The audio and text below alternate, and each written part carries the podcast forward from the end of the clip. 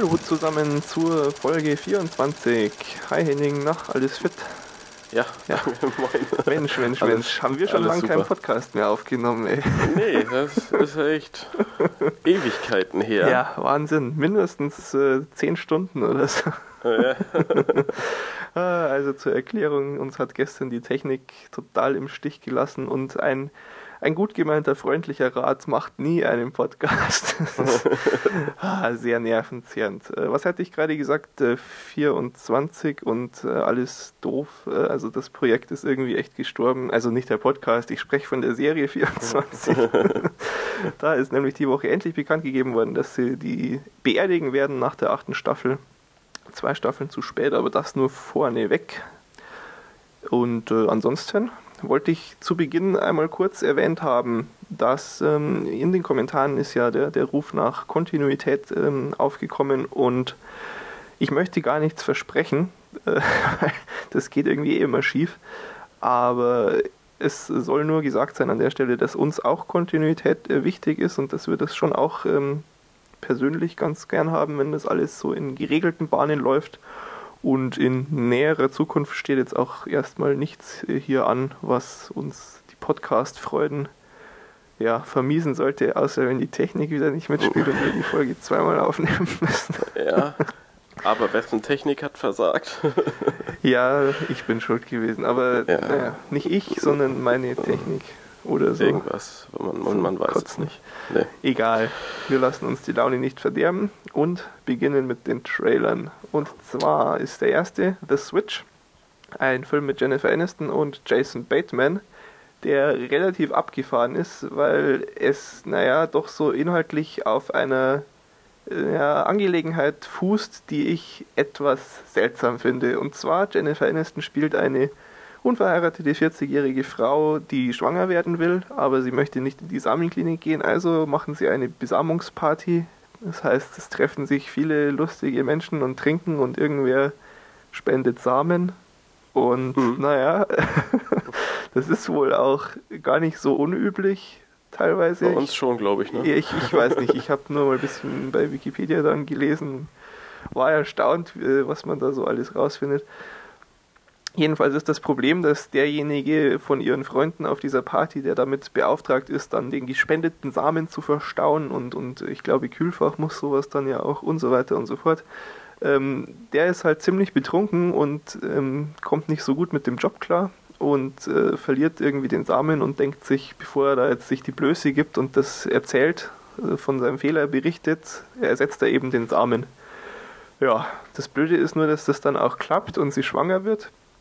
Äh, Ihre Wege trennen sich dann aber, ohne dass sie davon erfährt, dass sie quasi jetzt sein Kind eigentlich hat. Und, Und er weiß es doch irgendwie auch gar nicht Ich glaube, mehr. er weil weiß das auch erst an, nicht, an ja. den Abend auch nicht mehr so genau, recht ja, ja, genau, kann. ja, so. das äh, totale Blackout natürlich, betrunken wie nochmal was. Und sieben Jahre später treffen sie sich aber dann wieder und äh, er bemerkt es wohl und erinnert sich langsam und naja, so, so entwickelt sich dann die Story. Also wie er seinen Sohn kennenlernt, wie er den in Anführungsstrichen Vater von seinem Sohn kennenlernt, also ihren Partner und so. Und der braucht dann auch Tipps, um ein guter Vater zu sein von ihm. Das ist alles ganz bizarr. Äh, sah ganz lustig aus und ähm, ja, Jennifer Aniston und Jason Bateman haben ja auch schon ganz Ja. ordentliche Komödien abgeliefert. Also die, die Story klingt schon ein bisschen bescheuert, aber so wie es jetzt umgesetzt ist und, und was der Trailer so zeigt, das ist schon echt ganz vielversprechend. Genau, genau. Ja. Jo, und äh, ist am 20. August in den Staaten soweit und in Deutschland schon am 11. November. naja, nächster Trailer. Ja, äh, ich bin dran, ne? Ja. Genau. Und zwar haben wir den Trailer Megamind. Also wobei Trailer eigentlich ein bisschen übertrieben Ja, ist. ist ein Teaser, weil das ist, ne? Ja. Ja, ist ein Teaser, irgendwie 30 Sekunden lang oder so. Ist jedenfalls der neue DreamWorks-Film, der von einem super Bösewicht äh, handelt, äh, der ein Alien ist. Ja. Das ein Alien ist. Viel mehr Ja, weiß man auch noch gar nicht. Nee, ähm, aber er ist blau und irgendwie hört komische Musik und ich weiß nicht, aber wirkte ganz witzig. Also man, man sieht nicht viel und man hat eigentlich noch keine Ahnung, worum es geht, aber ja, DreamWorks. Ja, eben, genau, da ist man ja eh immer das positiv eingestellt, Alles ganz positiv, Ja. klar. Kommt Und Ende des Daten, Jahres, ne? Ja, Ende des Jahres, aber genaueres ist noch nicht bekannt oder haben wir nicht gefunden. Genau. Und? Ja, der nächste Trailer ist Predators. Ähm, ich bin da ja nicht so der Fan von den ganzen Filmen, aber ich. Äh, Du meinst glaub, jetzt ich so diese Alien vs. Predator Ja, Geschichte? ja, das genau. habe ich mir auch Hat das überhaupt damit was zu tun? Ja, ich weiß gar irgendwie- nicht, wahrscheinlich schon, ne? Ich glaube, dass so unter Hardcore Predator-Fans diese Filme, wenn ich das richtig verstanden habe, nicht so beliebt sind. Weil die irgendwie nicht so zum offiziellen Teil der Predators-Geschichte gehören oder so, sondern das ist quasi so ein Mash-up. Ähm, Ja, aber hat mich auch Ja. nie so wirklich interessiert. Jedenfalls, der Film handelt wohl davon, dass eine Horde von, ähm, ja, du meinst Verbrechern, ich bin ja mehr der Meinung, irgendwelche Elite-Kämpfer oder ja, es sowas. wird wohl eine Mischung sein. Ne? ja, irgendwie so eine, so eine bunte Mischung aus coolen Typen, äh, unter anderem gespielt von Lawrence Fishburne und Adrian Brody ist auch dabei gewesen. genau, Ja. genau. Ähm, und ja, die sind auf einer, auf einem Planeten, der aussieht wie die Erde, wissen aber gar nicht, was sie da eigentlich genau sollen und äh, kämpfen irgendwann gegen die Predator-Monster. Ja, also sind sich erstmal äh, total unsicher, wie sie da überhaupt gelandet sind eben und dann wird halt so gruselig. Und, Ja, so ein äh, bisschen undurchsichtiger Auftrag und, und die müssen in einem Team irgendwie halt kämpfen und das, das wollen sie eigentlich gar nicht, weil das eigentlich alles mehr so äh, sind alle viel zu cool. Sind. Ja, ja, die sind einfach zu cool, um, um zusammen was Äh. zu machen. Ähm, und, und der Trailer wirkt auch so bis zur Mitte eigentlich sehr ansehnlich, weil das ist alles ein bisschen mysteriös, äh, aber eben nicht so diese äh, ja, Klischee-Horror-Schiene. Ja. Ähm, am Ende äh, ist dann doch ein bisschen mehr Schlacht und, und Grusel- und Schockmoment. Splatter. Ähm, ja, genau. Also kommt, kommt drauf an, also für mich kommt es jetzt eben drauf an, wie viel Splatter- und Horror-Elemente da drin sind, ob das dann wirklich noch ja, gefällt oder nicht. Hm. Aber so das, was, was der Trailer zumindest zu Beginn zeigt, ähm, ist schon nett. ja. Ja, also ich finde auch, äh, Adrian Brody ist ja jetzt nicht so eine alltägliche Rolle für den, der macht sich Nee, da aber auch nicht. ganz gut. Ja. Ähm, wir hatten auch schon ein paar Mal oder, oder wenigstens einmal das Projekt ähm, erwähnt gehabt, weil ähm, es wird von Nimrod Antal gemacht und der hatte ja auch Armored umgesetzt, wo Lawrence Fishburne auch dabei war. Ja, ähm, war auch ein ganz ordentlicher Film. Mal gucken, ob er da auch wieder abliefert. Und zwar können wir uns davon überzeugen, am 8. Juli in Deutschland und 9. Juli in den Staaten. Und einen letzten Ja. Trailer haben wir noch.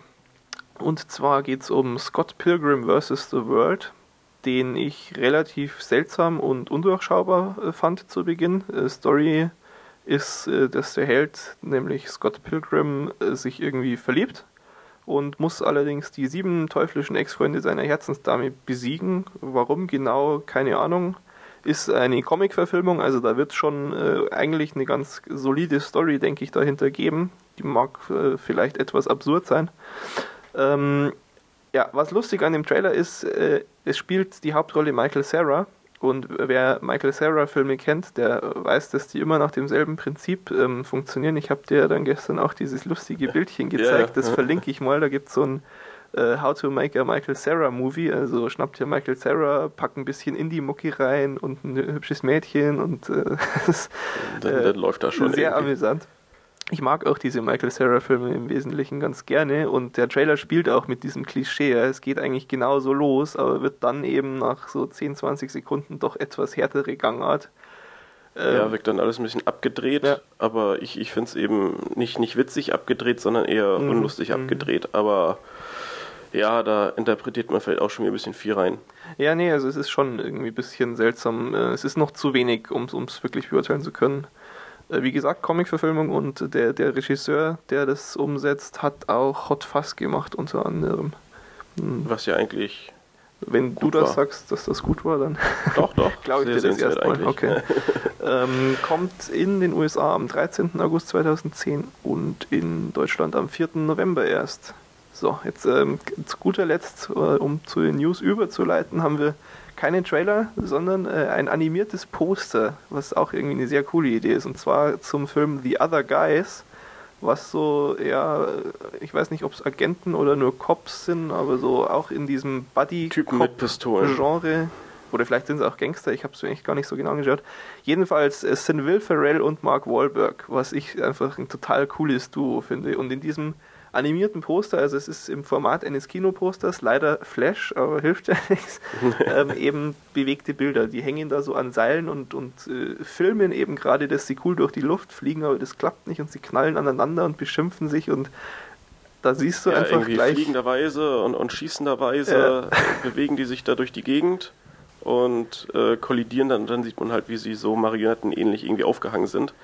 Äh, aber finde ich echt eine, eine feine Idee. Ja. Also dafür, ähm, dass da eigentlich ja, glaube ich, gar nicht so viel Aufwand hintersteckt, ist so ein Poster doch ähm, ja irgend so eine, so eine Möglichkeit, Stimmung zu machen. Ja, also genau, Und- du kriegst gleich Lust gut. auf den Film irgendwie, ne?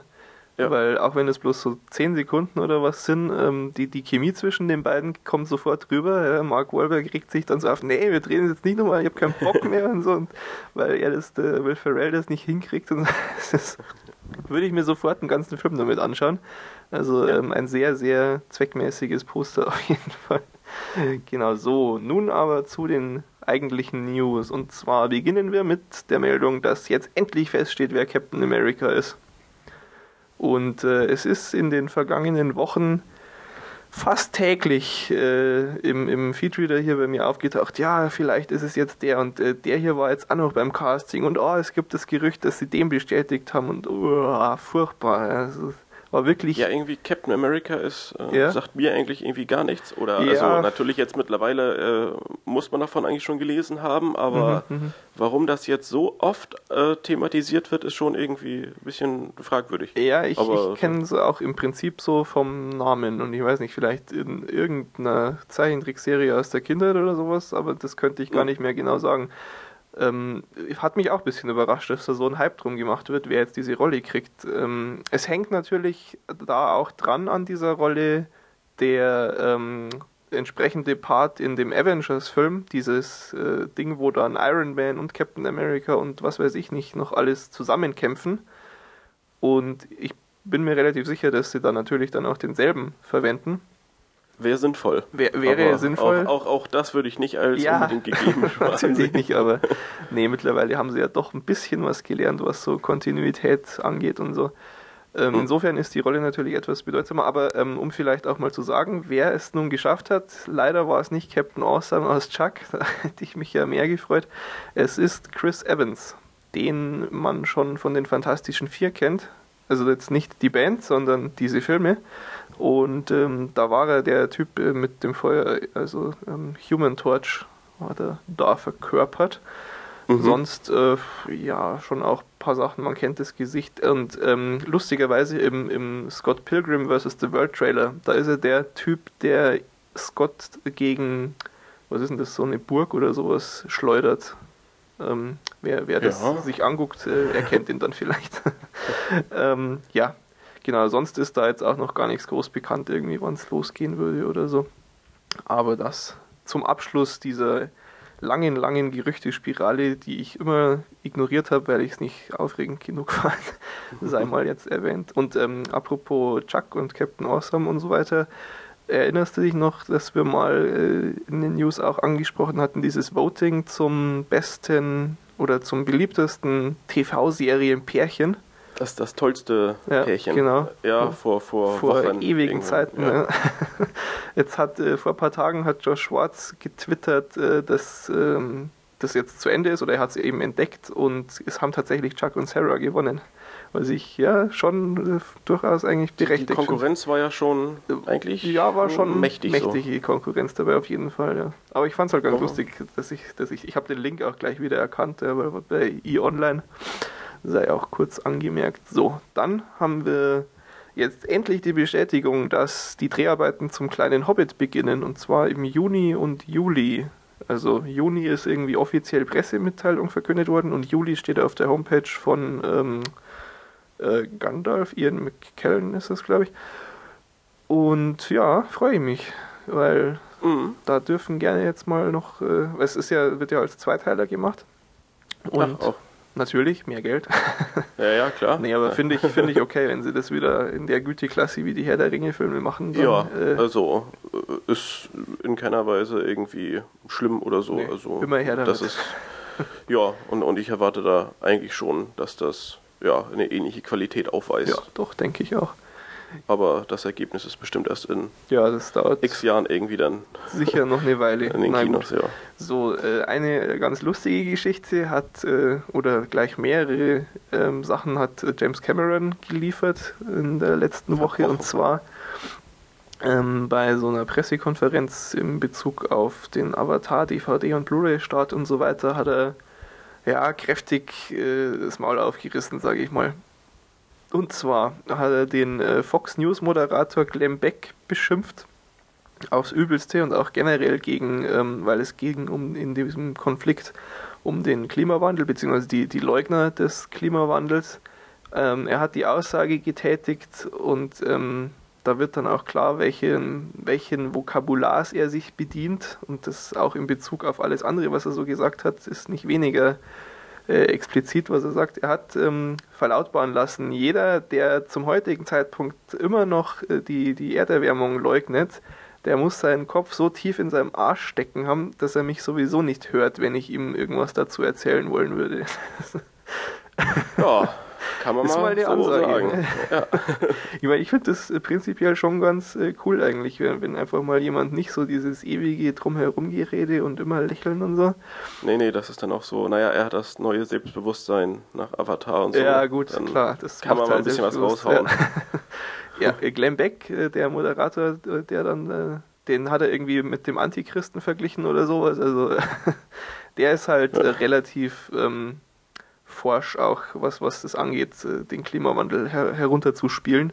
Der hat dann in seiner Show äh, kurz darauf, irgendwie ein paar Stunden später, äh, eröffnet auch mit einer Antwort und äh, hat im Hintergrund auf, auf dem Bildschirm in seinem Studio so ein äh, äh, der Wir hassen Glenn Beck Fanclub gehabt, wo dann James Cameron drunter zu sehen war und sowas und hat irgendwie ihn auch ähm, mit die- diesem Antichristen-Vergleich, äh, da hat er gemeint, den Witz, den er da gerissen hat, den hat er jetzt seit drei Jahren vorbereitet und jetzt äh, macht er hier einen auf dicke Hose, bloß weil er einen Film, wo Schlümpfe getötet werden, gemacht hat und sowas. und, ah, also, ging ganz schön äh, heiß zur Sache. Gibt es auch noch mehr Transkript, was, was die beiden noch so gesagt haben, wer es mal klicken möchte, ist schon ganz lesenswert. Ich glaube, es ist mittlerweile sogar ein Audioausschnitt aufgetaucht. Habe ich mir aber nicht genauer angeschaut. So, und ähm, dann hat äh, James Cameron gleich noch was ganz anderes gesagt, im, im selben äh, Kontext, aber eine andere Thematik. Und zwar, er findet Werbetrailer auf DVDs und Blu-rays total doof. Was ja wir auch so sehen, oder? Ja. Absolut, ne? Und, und was ja sogar ähm, nicht nur auf irgendwelchen komischen Kinoseiten ähm, bekannt gegeben wurde, sondern wo hat's- sogar Golem drüber sogar berichtet bis hat. auf Golem geschafft, genau. Schade, dass Und- sie das andere da nicht mal erwähnt haben. Jedenfalls, ähm, als man das gelesen hat, dachte man, oh toll, Cool, ja. einer, der mal irgendwie äh, sagt, so hey, die Leute, die ähm, ja, sich, sich eine neue Blu-ray kaufen und, und da jetzt ordentlich mal in die Tasche greifen und Geld für ausgeben, die, die müssen dann nicht mit Werbung belä äh, belästigt werden. Äh, erstmal große Begeisterung, aber als er dann eben genauer ausgeführt hat, warum er das doof findet, äh, hat man sich schon wieder den Kopf gefasst. Denn er meinte, dadurch, dass Werbetrailer auf den äh, Filmdiscs, auf DVD, Blu-ray, wo auch immer sind, dadurch würde ja die Bitrate des Filmes äh, leiden Ja. oder gesenkt die, werden die müssen. eben. Bildqualität beeinträchtigt. Genau, und, und das würde natürlich die Bildqualität beeinträchtigen und deshalb sollten keine Werbetrailer drauf sein. Ja. Und äh, gut, bei einer DVD, Ja, da mag es mittlerweile irgendwie. Fälle geben, klar. Ja.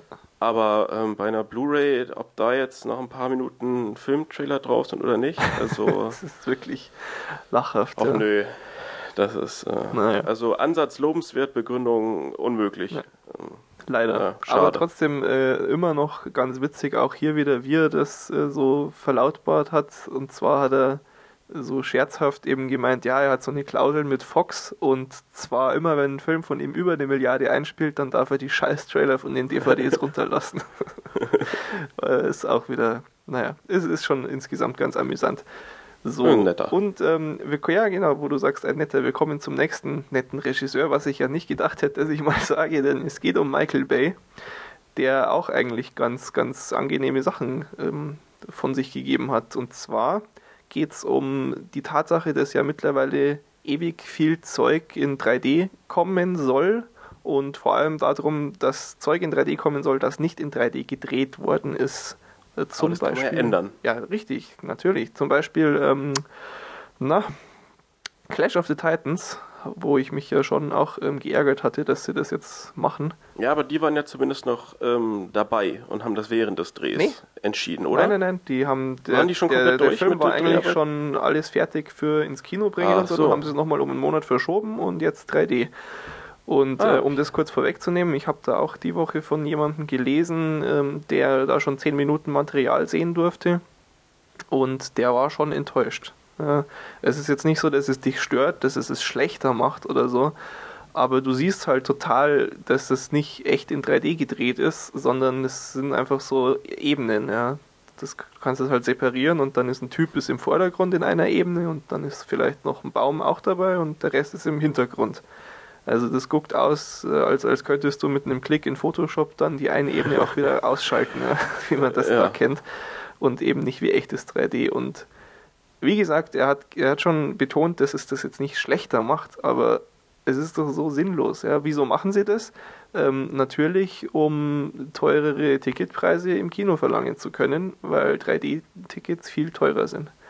Ja, und, und weil es vielleicht einfach generell reizvoller ist, was in 3D zu sehen. Ja, ja natürlich. zumindest. Es ist, es ist einfach so ein bisschen das Ding, was du zu Hause noch nicht hast. Also ein Grund, um Ja. ins Kino zu gehen, ist schon klar.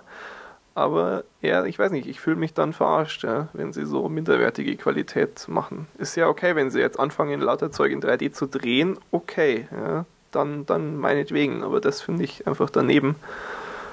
Ähm, So. Und sie haben auch, äh, genau das, das äh, fällt mir gerade ein, sie haben irgendwann die Woche, äh, habe ich auch gelesen davon, dass die Ticketpreise in den Staaten angezogen haben, nochmals. Ähm, und ich glaube, entweder nur oder besonders krass bei 3D. Ich fand da auch ja, also ähm, erstaunlich. Das, das geht bei uns jetzt ja auch gerade Ja. irgendwie los. Also bei mir, äh, also ich habe jetzt vor ein paar Tagen, paar Wochen irgendwie gehört von Freunden, die wollten Alice im, Im Wund- Wunderland, oder? Ja. Jo, ja. Genau, was jetzt ja gerade irgendwie angelaufen ist, was auch 3D und Überlänge und sonst was hat. Ja. Und da sollte das dann irgendwie am Wochenende äh, 13 Euro pro Person kosten. Nicht schlecht. und ich finde halt dann 13 Euro für, ein- für einen Film, ist also schon teuer. nur in Anführungsstrichen einen Film, ist schon eine Ansage. Wenn du dann eben mit, mit drei, vier, fünf Leuten ins Kino willst und dann guckst, dass du da so in Summe ausgibst, Ja.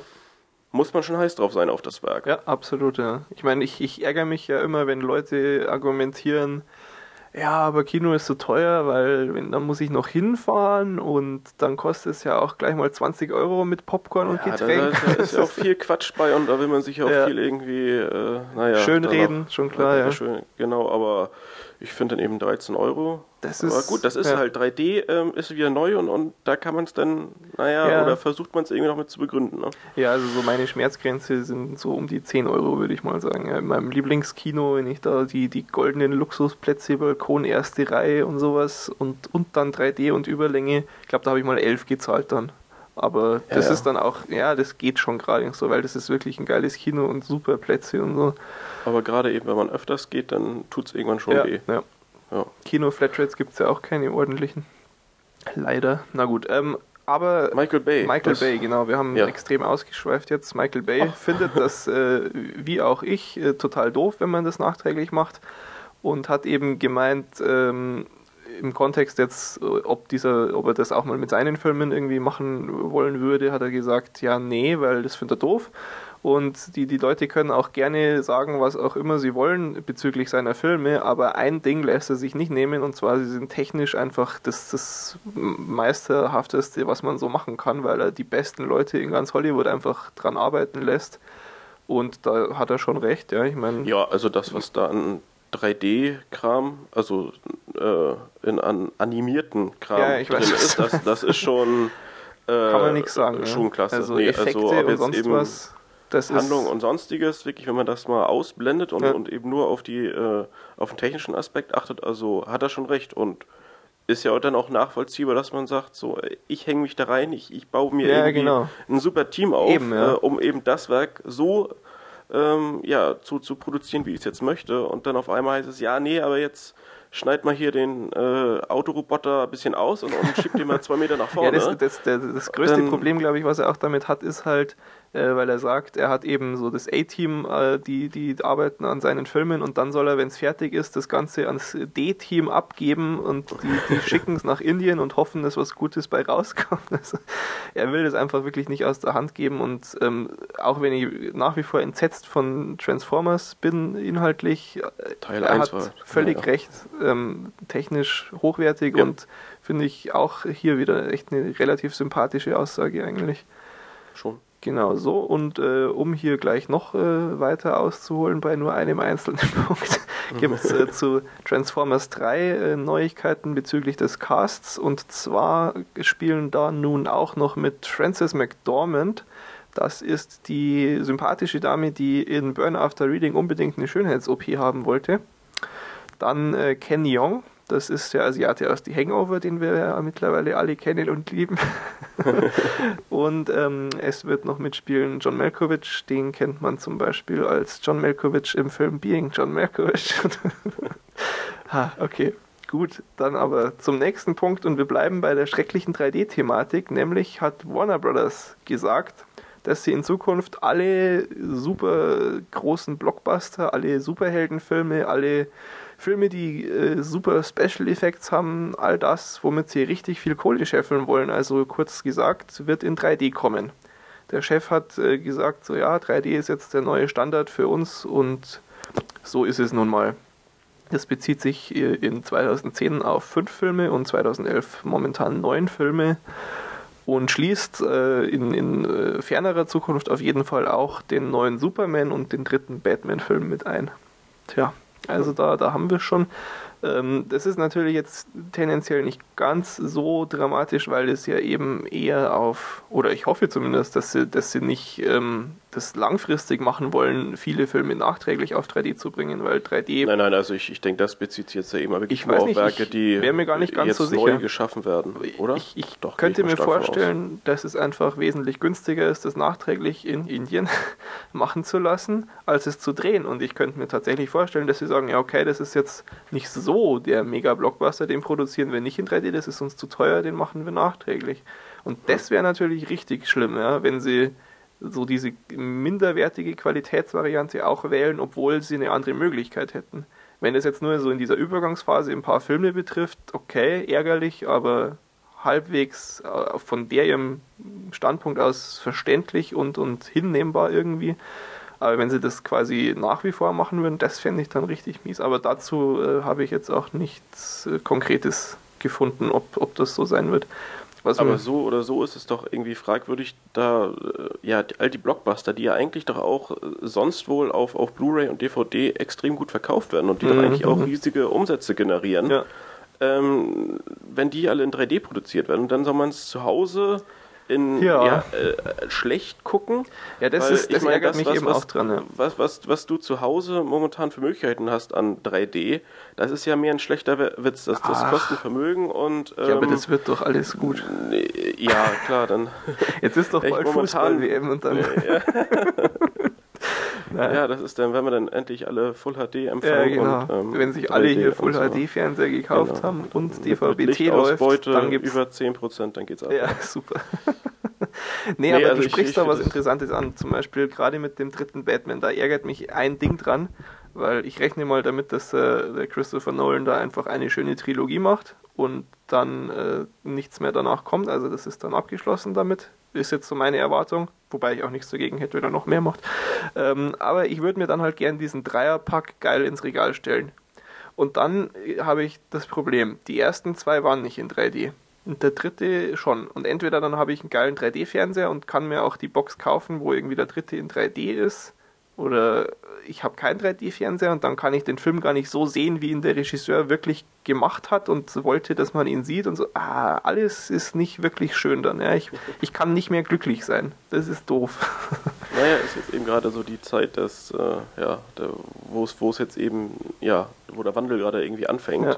Und keine Ahnung, aber ich, ich vermute halt, dass, ja, bis sich das zu Hause durchsetzt, ey, das, das dauert eben. ja, das denke ich auch. Und ähm, ja, gerade bei, bei solchen Geschichten ist es schon irgendwie für den Konsumenten doch in Teilen ärgerlich. Ja, ist ärgerlich. Man hat eben, ich weiß nicht, ich habe einfach, da, da vergeht mir die Lust, so, so, so zu sammeln. Ja, ich, mhm. Weil, wieso? In fünf Jahren kann ich es wieder wegschmeißen. Toll. Ja. Aber naja.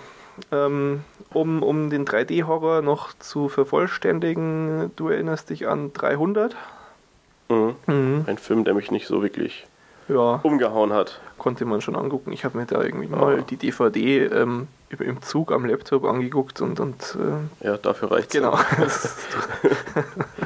Aber ähm, also sie, sie Film, probieren ja, nee. eben auch bei 300 momentan aus, wie, wie geil das aussehen würde, wenn sie den nachträglich in 3D machen. Und ähm, es ist außerdem, was ich den interessanteren Teil der, an der Meldung finde, nach wie vor äh, die Arbeit an einem Prequel für diesen Film am, am Gange. Und äh, naja, könnte man vielleicht auch wieder einen, muss ich halt mal wieder Zug fahren dann. Ja. äh, genau, gut so. Und äh, dann haben wir, naja, das ist, das ist doch mal eine erfreulichere Meldung. Und zwar nachdem wir letztes Mal so unfassbar bösartig kritisch auf Christoph Walz draufgehauen haben. Nicht, nicht auf ihn, auf, ah, die, ja, richtig, auf die unmögliche, gehypte Berichterstattung. Nein, also Christoph Walz finden wir eigentlich schon auch toll. Und ja. ähm, der macht jetzt äh, dann, oder naja, was heißt jetzt, der möchte auf jeden Fall auch mal äh, Regisseur spielen. Und zwar hat er sich dafür auch schon ein Projekt ausgesucht. Es geht um einen Film namens Up and Away. Das wird auch ein deutschsprachiger Film sein, äh, den produziert Fox International und äh, ist so eine Romantic Comedy äh, bezogen auf eine ja, Spiel, Spielshow mit Dating-Element. Und ähm, ja, im, im, Verlauf der Handlung geht es dann eben um eine Frau oder um, um die Moderatorin dieser Show und die muss sich irgendwie ihren wahren Gefühlen äh, stellen und und und. Äh, ist noch relativ äh, ja, un unklar, worum es genau gehen wird. Es basiert anscheinend lose auf dem Buch Auf und Davon. Leute, die Bücher lesen, könnten dieses Buch vielleicht kennen. Ich kenne es nicht. Ähm, und die Produktion, was ich ganz lustig dran finde, startet sowieso nicht vor 2011, weil erstmal muss er noch so viel schauspielen. ja, muss man jetzt erstmal ausnutzen. Auskosten, ja, genau. Ja. Erfolg, klar. Der Hype ist wirklich gerade in den Staaten. Ich habe dann mir auch noch diese Kimmel-Show nach den Oscars äh, angeguckt. Oh, apropos, mein Gott, ja, das ist ja toll. Ähm, Kimmel-Show nach den Oscars. die hatte das ungefähr großartigste, genialste Segment aller Zeiten drin. Der Handsome Man Club. Das wird verlinkt und ist wirklich ein Pflichtklick. Wer das nicht gesehen hat, ey, ei, ei, ei, das ist Gut, auch äh, 10 Minuten einfach 10 mal. Minuten Segment, ja. ein Star nach dem anderen, wer sich an hier ein fucking Matt Damon und so weiter Geschichten erinnert, äh, so in die Ecke geht's da auch zum Kaputtlachen. Doch, ganz großartig. Genau, ja. okay, sehr schön, hat das auch noch hier reingepasst. Wunderbar. Ähm, dann äh, kommt ein, ein Nachfolger zu einem Film, wo ich nicht gedacht hätte, dass der einen Nachfolger kriegt. Und zwar Eastern Promises. Mit äh, Viggo Mortensen war der ja von David Cronenberg. Äh, Armin Müller-Stahl Müller hat auch mitgespielt, genau. genau. Ähm, war ein relativ guter Film. Und ähm, Doch, ja. ich kann mich ehrlich gesagt nicht mehr so genau erinnern, ob, ob sich das überhaupt so für eine Fortsetzung anbietet, aber es gibt ja auch verschiedenste Wege, eine Fortsetzung zu machen. Ja. Ähm, prinzipiell erfreulich, finde ich. Ist aber auch, wie gesagt, es sind jetzt einfach nur die Aussagen, ja, wir machen das. Ähm, gekommen, sonst ist da noch gar nichts. So, und zu guter Letzt äh, auch noch was sehr Erfreuliches. Äh, vielleicht erinnert sich der eine oder andere noch an Dr. Horrible, das lustige Spaßprojekt von Joss Whedon. Und ähm, da ist jetzt irgendwie im Gespräch, dass ein Nachfolger zu dieser Mini-Internet-Serie, in der Neil Patrick Harris und äh, Nathan Fillion und Felicia Day mitgespielt haben, dass das auf die große Leinwand kommt. Und das finde ich ja mal total genial. Da würde ich dreimal ins Kino gehen, damit er dann gleich noch einen machen kann oder so. Also das wäre schon sehr amüsant. Ähm, genau, ich kann mal gucken, wir haben das damals schon versucht, aber irgendwie, nachdem das dann auch alles bei iTunes und so gelandet ist, gab es das leider nicht mehr umsonst im Internet zu sehen. Wenn ich was finde, äh, irgendwie, dann, dann verlinke ich es mal, aber ist auf jeden Fall auch sein Geld wert. Also wer das noch nicht kennt, kann man wirklich bei iTunes mal riskieren, die paar Euro. So, aber nun äh, News beendet und wir kommen zu den Filmen. Was hast du denn so angeguckt jetzt, wo du Zeit hast? Ja, wo ich ein bisschen mehr Zeit habe, habe ich ja auch mal wieder was geguckt. Unter anderem From Paris, Paris with Love.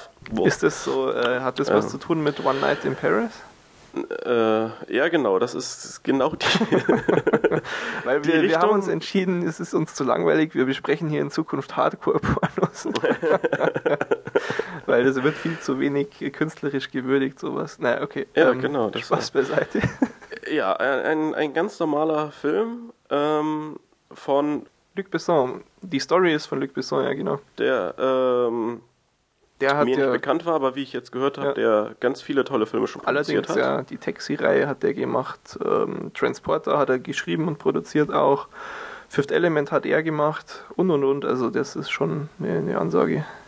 Ja, und ähm, mitspielen tun unter anderem John Travolta, der äh, dort den Agenten Charlie Wax spielt, und Jonathan Rice Myers, der auch einen Agenten spielt namens James Reese. Ja, und den kennt man, falls einem der Name nichts sagt, äh, den kennt man aus dem total überschätzten Woody Allen-Film Matchpoint, wo so. er durchaus auch ein Grund war, warum ich den Film nicht so toll fand. er ist jetzt auch nicht so der klasse Darsteller, finde ich. Aber gut, erstmal zur, zur Geschichte des Films. Ähm, Lass mich raten, es spielt in Paris. Ja, ha, es, es spielt in Paris. Und äh, ich glaube, mehr als zwei oder drei Sätze braucht man für die Geschichte auch nicht, weil es ist echt platt. Hat er sich echt Mühe gegeben, der Luc Besson. Ne? Also da hat er eine Geschichte wirklich äh, am Nachmittag beim Käffchen einmal so, ja, fertig. äh, gut, aber wir können das ja einmal kurz erzählen. Und zwar geht es darum, dass James Reese ähm, eigentlich für den US-Botschafter in Paris arbeitet, aber nebenbei auch so ein bisschen für den Geheimdienst tätig ist. Ja aber hatten die so richtige Aufträge, sondern immer nur so, ja, äh, keine Ahnung, bewacht die mal kurz oder äh, ja, weiß ich, so, so Mini-Aufträge. Also nichts wirklich Aber er wäre halt gern viel wichtiger. Er würde gerne aufsteigen im, äh, wird der Geheimdienst eigentlich genannt oder ist es nur so das, US ich, bei irgendwas? Ja, ich habe das auch nicht so genau mitgekriegt. Ähm, naja, jedenfalls äh, noch kein bedeutender äh, Geheimagent, aber bekommt dann einen Auftrag und zwar äh, ja, kriegt er einen Partner an seine Seite gestellt oder ein Agenten, einen Top-Agenten, den er irgendwie jetzt begleiten soll als Partner. Und dieser Agent ist eben Charlie Wax, gespielt von John Travolta, der in Paris landet, landet und ähm, ja, eben von diesem James Reese jetzt begleitet wird. Ja, aber er kriegt ja erstmal richtig Probleme am Flughafen. ja, weil er, Energy er will Drink seinen, seinen Energy Drink äh, einführen, darf er aber nicht und ist, ist die, ja. also die Szene fand ich schon echt witzig. Wie er da die, die diesen, war auch gut. Diesen, eine, diesen eine, eine der Kontrolleur beschimpft aufs Übelste und so weiter und so fort. Und dann kommt der, der James Reese und, äh, und dann meint er irgendwie, dann meint er doch zu ihm, ja, er besorgt ihm doch mal ein paar Nutten, damit er uns hier rauslässt. Und dann sagt er, wieso machen wir es nicht auf eine einfache Weise und klebt so einen Aufkleber Diplomatenpost auf, auf seine Tasche und dann nehmen sie es doch einfach mit. War schon genau, ganz, ganz nett.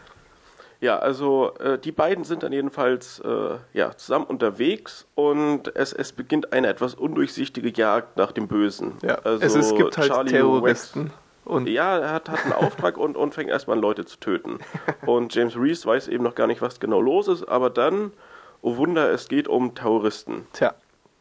Und man deckt, äh, entdeckt dann irgendwie eine große Verschwörung und irgendwer soll weggebombt werden und äh, ja, nun muss man halt alle Terroristen töten. Ja, und äh, natürlich müssen sich dieser Mission dann annehmen, die beiden, das ungleiche Paar. Ja, also ja. Ist, ist relativ konstruiert alles. Ja, also da ist eigentlich äh, ist, ist auch ja, wirklich nichts, was irgendwie so hätte passieren können. Also ist schon ja, echt also platt. ist kein ja genau sehr plump. Also es ist ja auch immer als ähm, inoffizieller Nachfolger von Taken gehandelt worden, weil den ja, Pierre Morel ja gemacht hat war Taken schon ein anderes Niveau. Ja, Taken war ich. schon eine andere Klasse. Einfach auch deshalb, weil wie gesagt, das ist, ist halt ein ganz anderes äh, Modell irgendwie. In Taken hattest du diesen einsamen Rächer und ähm, in, in jetzt hier From Paris with Love hast du dieses Duo von zwei ja doch offiziellen Regierungsleuten. Ganz was anderes die aber trotzdem völlig skrupellos vorgehen und, und ja. alles niedermetzeln. Also äh, der, der John Travolta ist halt so ein bisschen wie der Charakter in Taken auch, aber Wobei ich, ich John Travolta in der Rolle, also so klasse finde ich das auch nicht. Erstmal finde ich, äh, hat, hat John Travolta ja relativ gut zugelegt und ist auch relativ alt geworden und ist dafür eigentlich ein, ein bisschen zu dynamisch unterwegs, finde ich. Also Ja, es ist manchmal so cool, dass es nicht so wirklich passt.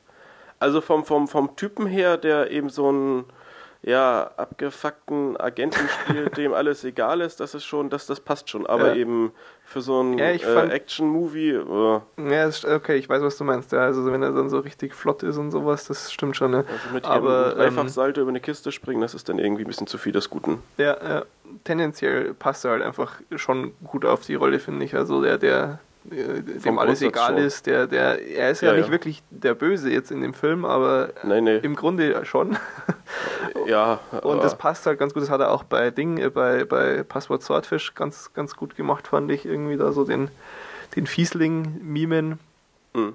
Ja, ich weiß nicht, ich fand ihn ganz unterhaltsam. War wirklich nichts. Ist ein Film, den, Großartiges, den aber- kann man durchaus sehen, aber ist von ja den, den Actionfilmen, die ich so in letzter Zeit gesehen habe, schon eher unterer Durchschnitt. Ja, auf jeden also Fall. ist ist äh, ist okay. Also ich habe es nicht bereut, den zu sehen, aber Aber man braucht auf jeden Fall nicht ins Kino rennen dafür, das reicht Nee. völlig auf DVD irgendwann mal. Und ähm, ja, ich, ich habe mir halt so gedacht, ich sage ja hier auch oft, ähm, es gibt für mich einfach Kino, wo man den Kopf abschalten äh, muss und sich beriesen lassen kann und dann gibt es Schrott. Und mir ist, wenn ich das sage, natürlich klar, dass da jeder seine eigenen Grenzen zieht. Äh, insofern ist halt für mich Transformers schon in der Schrottkategorie und der hier jetzt zum Beispiel gerade noch nicht. Muss jeder für sich selbst Hm, beurteilen. Ja, ist ein bisschen fragwürdig. Nein, aber ähm, ja, also ich, ich würde jetzt auch nicht zu sehr verurteilen, aber es ist. Wenn man weiß, was einen erwartet, toller Film. ist es okay. Ja, ich meine, ich habe jetzt mit nichts wesentlich anderem gerechnet. Und dass er Nee, so, nee, so also- überraschend gut ist wie Taken, hatte ich jetzt auch nicht erwartet. Ich hatte im Prinzip fast noch Schlimmeres eigentlich erwartet. äh, Ja, aber was vielleicht auch nicht John schlecht Travolta ist. mitspielt und so, so, so, so ein bisschen Klasse verleiht das ja meistens schon irgendwie so ein Film. Ja, so ein und Film, aber, würde ich auch sagen, dass es gemacht hat, auch wenn du schon recht hast damit, dass es stellenweise nicht so ganz gepasst hat. Aber John Travolta in einem Film ist schon eigentlich immer ganz, ganz ordentlicher Bonus. Ja. Gut, aber soll auch reichen. Denke ich also auch, genau. Der nächste Inhalt Film war nämlich viel, viel besser. Also wir beenden Ja. From Paris with Love und äh, fliegen von Paris auf eine einsame Insel und zwar Shutter Island. Der, der neue Film von Martin Scorsese, in dem Leonardo DiCaprio und Ben Kingsley mitspielen und außerdem Mark Ruffalo und Michelle Williams. Ähm, das Ganze basiert auf einem Roman aus dem Jahre 2003 und ähm, ja, mal vorsichtig versuchen, die Story zu beschreiben. Ähm, wesentlich viel mehr als der Trailer möchte ich dabei aber eh nicht verraten. Es geht auf jeden Fall um äh, einen ja, mysteriösen Fluchtvorfall auf Shutter Island. Flucht in Anführungsstrichen, denn auf Shutter Island befindet sich das Ashcliff Hospital für psychisch kranke Schwerverbrecher. Das heißt, ähm, es ist auch vielleicht einfach nur jemand, der sich verlaufen hat ja, und der gar nicht bewusst fliehen wollte. Ähm, auf jeden Fall, diesen Vorfall sollen untersuchen der US-Marshal Teddy Daniels, das ist eben der Leonardo DiCaprio, und sein Partner Chuck, das ist Mark Ruffalo, die untersuchen diese Angelegenheit. Und ähm, während der Ermittlungen ist es dann so, dass äh, Teddy Daniels immer stärker den Eindruck bekommt, dass irgendwas auf dieser Insel nicht stimmt. Und ähm, er hegt so den Verdacht, dass auf der Insel geheime Experimente an Patienten durchgeführt werden. Und Ja, ist alles, alles sehr mysteriös. sehr mysteriös. Die, die, die, ähm, ja, so die Wachleute, die verhalten sich auch irgendwie komisch und wirken fast so ein bisschen feindselig. Ja? Also die, die, die, denen passt es nicht, dass da diese externen Ermittler auf ihre Insel kommen. So, so ja, den dafür, Eindruck dass hat die man. eigentlich einen äh, Agenten oder einen Marshal, oder ja, Marshal, ne? Marshal, ja. Bestellt, bestellt haben, um eben, ja, äh, Hilfe zu bekommen. Dafür wirkt das alles ein bisschen abweisend. Genau, und auch der Gefängnisdirektor ist da keine große Ausnahme, auch wenn der natürlich sich eher ähm, aufgeschlossen gibt, weil muss er ja irgendwie. Das ist übrigens Ben Kingsley dann. Ähm, naja, ähm, es ist dann auf jeden Fall so während der Ermittlungen, dass ähm, das alles zu nicht wirklich viel führt in, in diesem Fluchtvorgang, den sie da untersuchen sollen. Allerdings ist das Problem dann, äh, Rückfahrt von der Insel ist erstmal nicht drin, weil ein ganz, ganz fieser Sturm aufzieht. Also entscheiden sie sich halt, dass sie doch noch ein bisschen weiter nachforschen. Und die ganze Situation wird aber auch nicht besser dadurch, dass der Teddy Daniels permanent von Albträumen und Halluzinationen geplagt wird. Und so richtig unheimlich wird es dann, als äh, irgendwie alles darauf hindeutet, dass der Gefängnisdirektor einen der Insassen unterschlagen hat. Ja. Der hat ihm eine Liste gegeben, 66 Leute stehen da drauf und es, äh, er kriegt dann irgendwie so einen Zettel zugeschoben, wo drauf steht, wer ist Nummer 67. Das heißt, ähm, ja, und es gibt irgendwie auch noch ein paar andere Anzeichen, sodass er dann äh, eben sich bestätigt sieht in diesem Verdacht, ja, dass da irgendwie Experimente stattfinden und dass er wohl mal rausfinden sollte, wer Nummer 67 ist. Das Problem ist halt dann nur, dass er das natürlich auch nicht dem Direktor sagen möchte, weil er den ja verdächtigt, dass er ihm was verschweigt. Also kann er nicht hingehen und sagen, ähm, ja, ja, dass hier mal helfen Verschwörung so. da auf der Insel stattfindet. Richtig, ähm, ja. genau. Tja, äh, so, ich würde sagen, an der Stelle Story, Einleitung äh, eigentlich ja. ausreichend. Ähm, wir machen dann nachher schon auch einen kurzen Spoiler-Teil, jetzt wo wir tolle Kapitel haben und so. Äh, aber zunächst mal mein, mein grundlegendes Fazit ist, ich war ziemlich begeistert und extrem positiv überrascht von dem Film. Und ähm, ja, was, was sagst du? Ja, also er war schon sehr gut, hm. aber also am Anfang war ich jetzt, naja, so skeptisch nicht wirklich. Ich, ich wusste schon, dass es wahrscheinlich ein netter Film wird. Ja. Hatte jetzt auch nicht so die Erwartung, aber dann hattest äh, du den Film kurz vor mir gesehen ja. und warst völlig begeistert. Ja. Äh, und als ich ihn dann gesehen habe, ähm, bin ich halt auch mit einer, äh, ja, mit einem, einem, hohen Maß an, an Erwartung da irgendwie reingegangen. Ja. Äh, ich wurde jetzt nicht enttäuscht, aber ich kann jetzt auch nicht sagen, dass das jetzt einer der besten Filme seit Ewigkeiten war. Nee, also, das würde ich auch nicht sagen. Er ist, er ist echt gut und ja. ähm, es, es gibt eigentlich nichts, was, was ich jetzt kritisieren würde und was man ja gleich schon mal vielleicht auch in dem Zusammenhang sagen kann, das, was wir so befürchtet hatten mit irgendwelchen Monstern und irgendwie... Ja, genau, äh, weil sich ja im Trailer weil, weil so im Trailer ja, ja. Es ist die eine Frau, die da irgendwie zu Staub verfällt und also so ein Quatsch ähm, bleibt einem erspart. Also das sind dann eben wirklich nur ja, kurz das sind eben so seine Albträume und sowas. Genau, im, im, im, Rahmen von irgendwie Insofern, das war halt so ein Aspekt, der mich positiv überrascht hatte, weil ich, genau, ich also hatte das, mich das auch störte überhaupt nicht und, nee, und passte einfach. Ich hatte mich halt darauf eingestellt oder ich hätte auch äh, akzeptiert, wenn da so das ein bisschen in die Richtung geht. Ich meine, es ist äh, Scorsese, DiCaprio und und und. Ich hatte also einen ganz unterhaltsamen Film erwartet, der jetzt vielleicht eben wegen dieser Elemente nicht hundertprozentig meinen Geschmack trifft, aber dadurch, dass das eben so eingearbeitet war, dass es alles äh, nicht so, so übernatürlich und sonst was ist, mhm. ähm, war ich eben sehr positiv überrascht. Und ähm, was ich sehr auffallend fand, äh, ist direkt in der ersten Minute schon äh, sieht man das, finde ich, ist so die Optik des Films. Und, wo sie da auf dem Boot stehen. Ja, genau, genau, wo sie auf dem Boot zur Insel fahren eben, äh, sieht extrem eher, ich sag mal, billig aus. Hm? Klingt jetzt blöd. Ich habe mich dann sofort nach dem Film auch mit Fabian unterhalten, der hat den schon irgendwie vor ein paar Wochen gesehen gehabt. Und ähm, der meinte auch, als ich das angesprochen habe, sofort, ja, ja, 90er Jahre Greenscreen-Optik ist ein Stilmittel des Films. Und das ist echt so. Der, ja. der Film sieht alt aus. Also sieht aus, als wäre er früher produziert worden, finde ich. Ja, ich, ich, ich konnte das auch erst nicht so richtig einordnen, weil ähm, die, die Beleuchtung teilweise eben auch so ja, unprofessionell wirkte. Also die Figuren wirkten halt einfach so vorgesetzt, weil, weil ja. da war dann irgendwie eine Lichtquelle äh, an den Kopf gerichtet, die eigentlich da nicht hinpasste und so. Also äh, ist, ist schon auffallend, aber natürlich definitiv gewollt, weil äh, Scorsese sowas mit Sicherheit nicht äh, ja. irgendwie aus Versehen macht. Also, nee, ich finde es auch nicht negativ. Also es nee, ist, das, es ist halt auffallend. Schon. Nicht negativ, ja. aber auffallend. Nee, aber man, man merkt es. Und, und man kann es am Anfang nicht so einordnen, aber da das äh, schon an, an vielen Stellen wirklich sehr auffallend ist, ähm, ja, ist es eben doch ein. Trägt ja. halt auch ein bisschen zur Atmosphäre bei. Ja, also aber mich, mich versetzt sowas schon eigentlich in eine ganz gute Stimmung irgendwie sowas, weil ja gute alte Zeit, früher war alles noch besser, auch die Filme und so, ist so ganz bisschen schwingt das da echt auch mit rein, glaube ich. Ja, doch, und das, das Und ähm, ja, das bringt uns auch schon zu, zu dem Punkt, also der Film ist insgesamt äh, absolut großartig inszeniert, ja.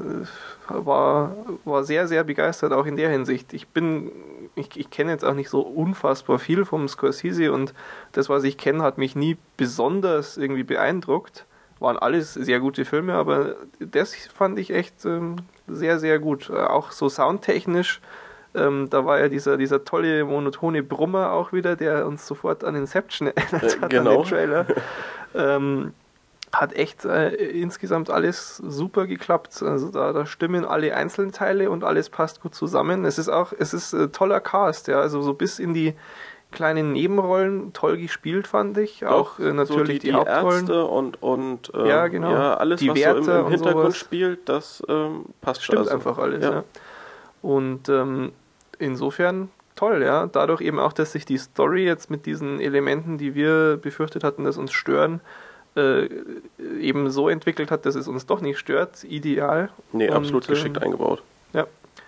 Gab vielleicht so, weiß nicht, nicht minimals die Kleinigkeiten. Ich hätte irgendwo mal ein bisschen weniger Blut eingebaut oder sonst was, aber das sind wirklich lächerliche Details. Ansonsten absolut stimmiges, nahezu perfektes Werk. Ähm, wie du sagst, trotzdem, ähm, ich würde jetzt auch nicht sagen, das ist einer der, der besten Filme der letzten Jahre oder sowas. Äh, Das will er aber auch, glaube ich, gar nicht sein. Und da es kommt auch wieder so diese, ja, bisschen billige, gewollt billige Optik äh, ins Spiel, glaube ich. Das, das will einfach ein, ein sehr, sehr solider und, und in seiner Klasse nahezu perfekter Film sein. Ist halt so, weiß ich nicht, ich hätte jetzt so 7, 5 bis 8 äh, von 10 oder sowas vergeben. Ja, Und, sowas in dem ähm, Rahmen, das, das passt schon dann. Also, genau, also so ein super Ultra-Knaller will Nee, es gar ist, nicht es sein. ist eben Ja. kein Film, wo man jetzt hier, keine Ahnung, 9 von 10 Punkten oder sowas gibt und sagt, oh, Kultfilm, ähm, den, Nee, genau. keine Ahnung, da, da redet man noch in 10 Jahren von. Das schafft er nicht, aber das, das will er eben auch nicht schaffen. Genau, also genau.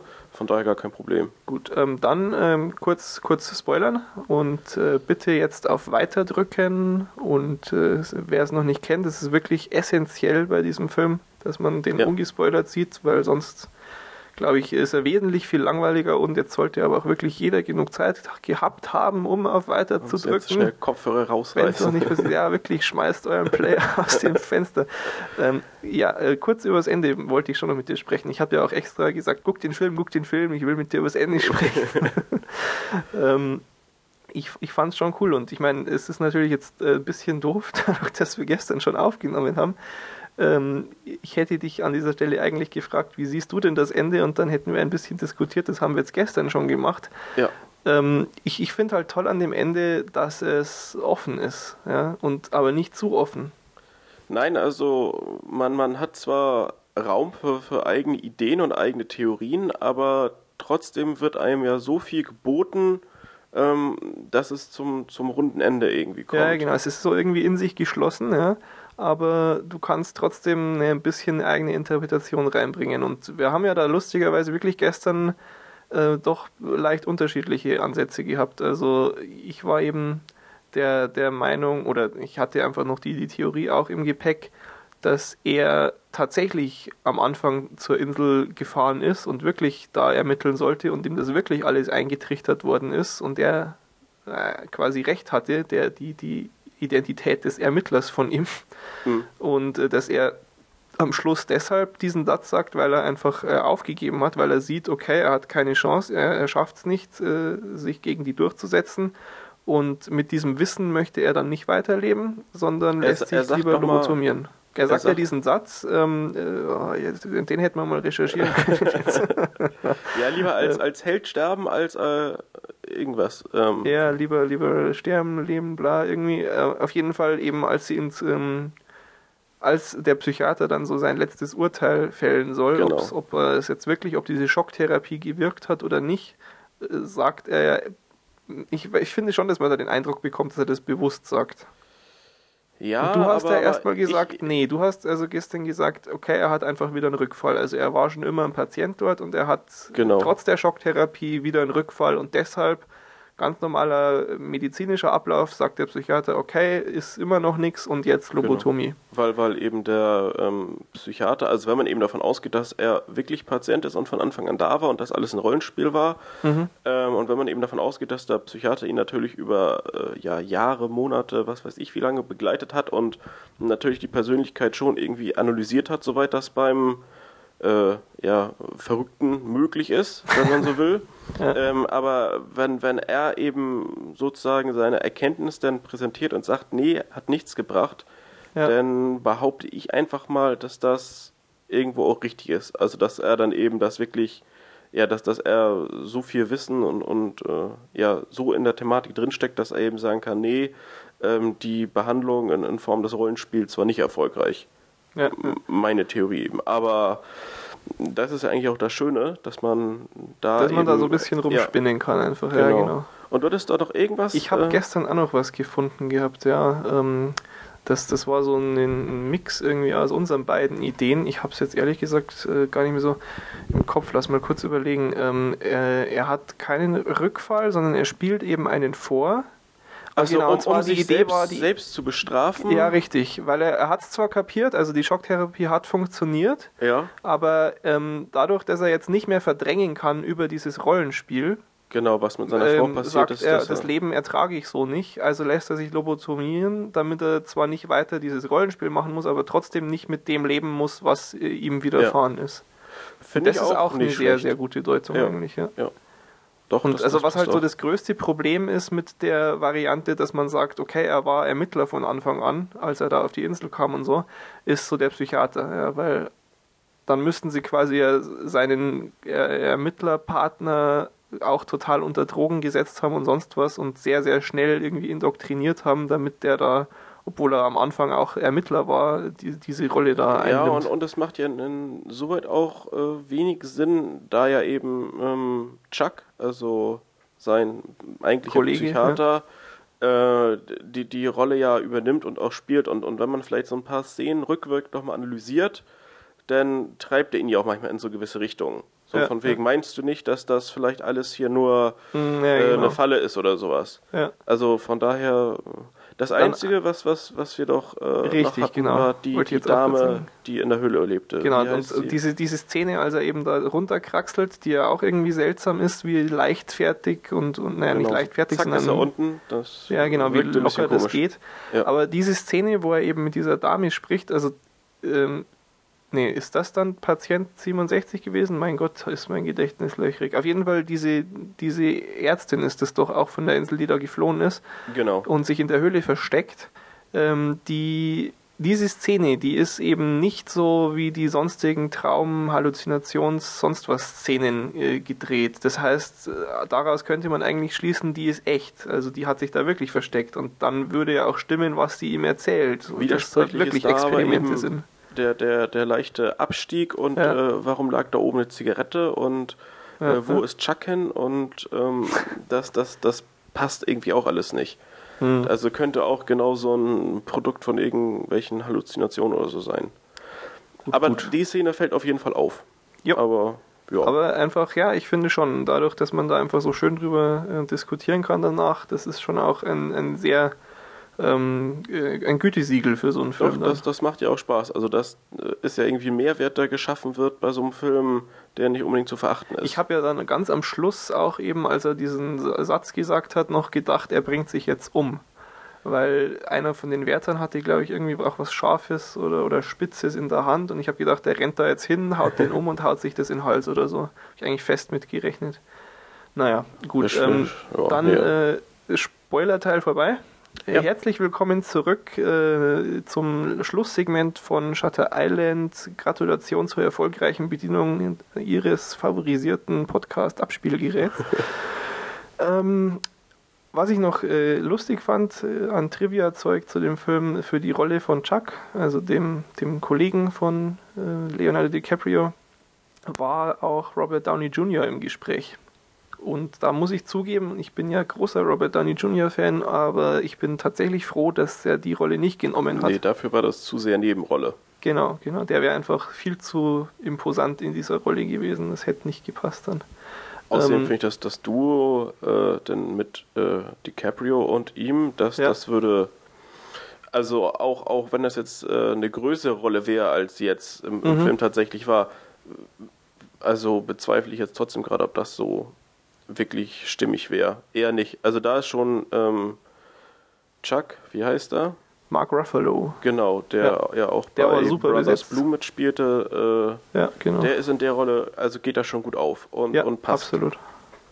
Genau, ja, und, und eine komplett andere äh, Besetzung so für das ganze Projekt war auch mal äh, zeitweise geplant. Und zwar war mal ähm, im, im Gespräch eben, dass David Fincher statt Scorsese das macht. Und zwar mit Brad Pitt und Mark Wahlberg. Das Ja, auch wobei Brad Pitt in der Rolle Ja, doch, hätte ich mir auch gut vorstellen ja, können. Hätte schon gepasst. Also fände ich jetzt auch nicht so schlimm. Und ich denke, da hätte dann auch Mark Wahlberg, ja, das also wäre schon auch ganz ordentlich gewesen. Aber ich denke schon auch, ähm, dass so jetzt in dieser Besetzung, wie es dann realisiert worden ist, das nahezu Optimum ist eigentlich. Ja. Ich meine, das ist natürlich nachher immer doof zu sagen, aber nee, da nee, haben aber schon alle super gearbeitet und sehr, sehr gut reingepasst irgendwie in dieses Werk. absolut.